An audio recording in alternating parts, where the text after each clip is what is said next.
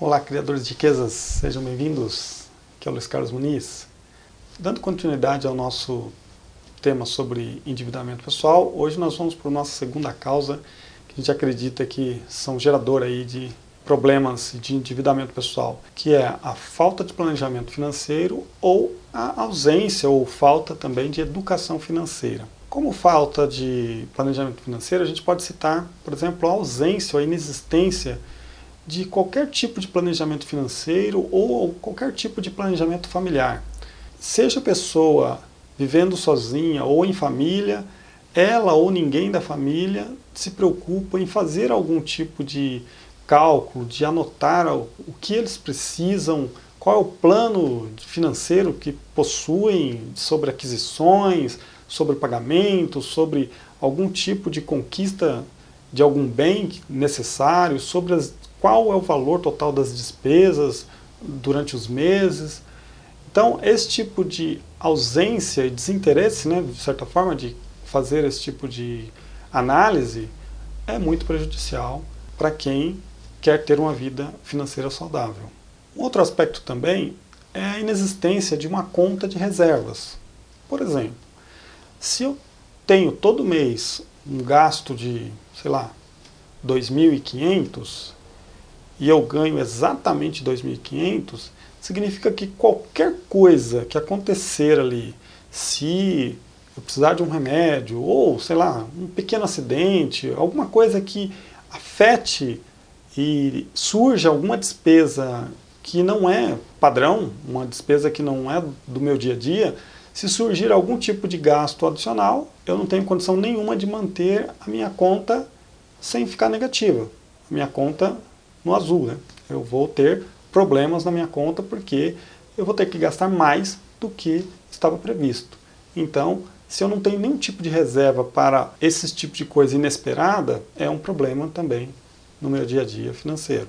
Outro fator é a própria falta de educação financeira mesmo. Assim, eu não tenho, ninguém me explica ou eu também não vou atrás é, de algum tipo de conhecimento para saber o que, como eu tratar com o meu dinheiro. São coisas simples. A gente aprende muito olhando os outros como eles fazem e tal, mas às vezes eu tenho é, vergonha de perguntar. Olha, como você faz isso ou faz aquilo? Ou tenho também vergonha de perguntar a respeito de algum livro que possa ensinar como eu devo lidar com aluguéis ou como eu devo lidar com contas do dia a dia. São pessoas próximas, você não precisa ir atrás de nenhum especialista. Muitas vezes ali na sua família, amigos que você tem relacionamento, podem te falar no dia a dia como que tratam, por exemplo, o financiamento de algum bem, como lidam com contas atrasadas, coisas dessa natureza, como fazem uma lista para ir para o supermercado, como fazem uma lista, um planejamento de aquisição de roupas, por exemplo. Então, coisas assim que a gente muitas vezes não vai atrás da informação, mas tem pessoas para é, disponíveis para nos ajudar. E além também de conhecimento na internet, tem dicas em livros. Se procurar algum tipo de apoio, vai encontrar uma educação. Muitas vezes você não precisa gastar para você ter a informação básica.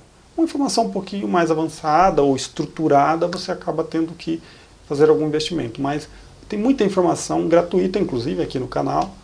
Você tem muita informação gratuita que possa te ajudar a te orientar, então, com educação financeira.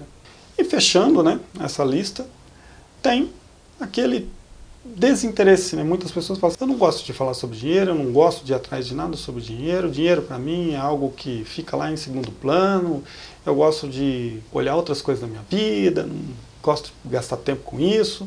Então, um total desinteresse mesmo pela vida financeira. Então, nesse caso, não tem muito o que fazer, porque se eu não quero olhar para a minha vida financeira, então eu não tenho também por que reclamar depois, porque as coisas financeiramente para mim não estão dando certo. Então, eu preciso ter um mínimo de interesse se eu quero ter uma vida financeira saudável. Você tem alguma outra sugestão a respeito desse aspecto que nós estamos discutindo sobre planejamento, sobre educação financeira? Algum outro comentário que você queira adicionar aqui para enriquecer a nossa discussão? Tem também a sugestão de alternativa, de solução, além de educação, né? que aqui a alternativa principal que nós estamos colocando é buscar informações, tentar planejar o mínimo possível das suas finanças. Se você tem uma outra sugestão também, por favor, faça seus comentários. E na descrição do vídeo também tem material complementar sugerido para você. Obrigado por acompanhar o conteúdo e até a próxima.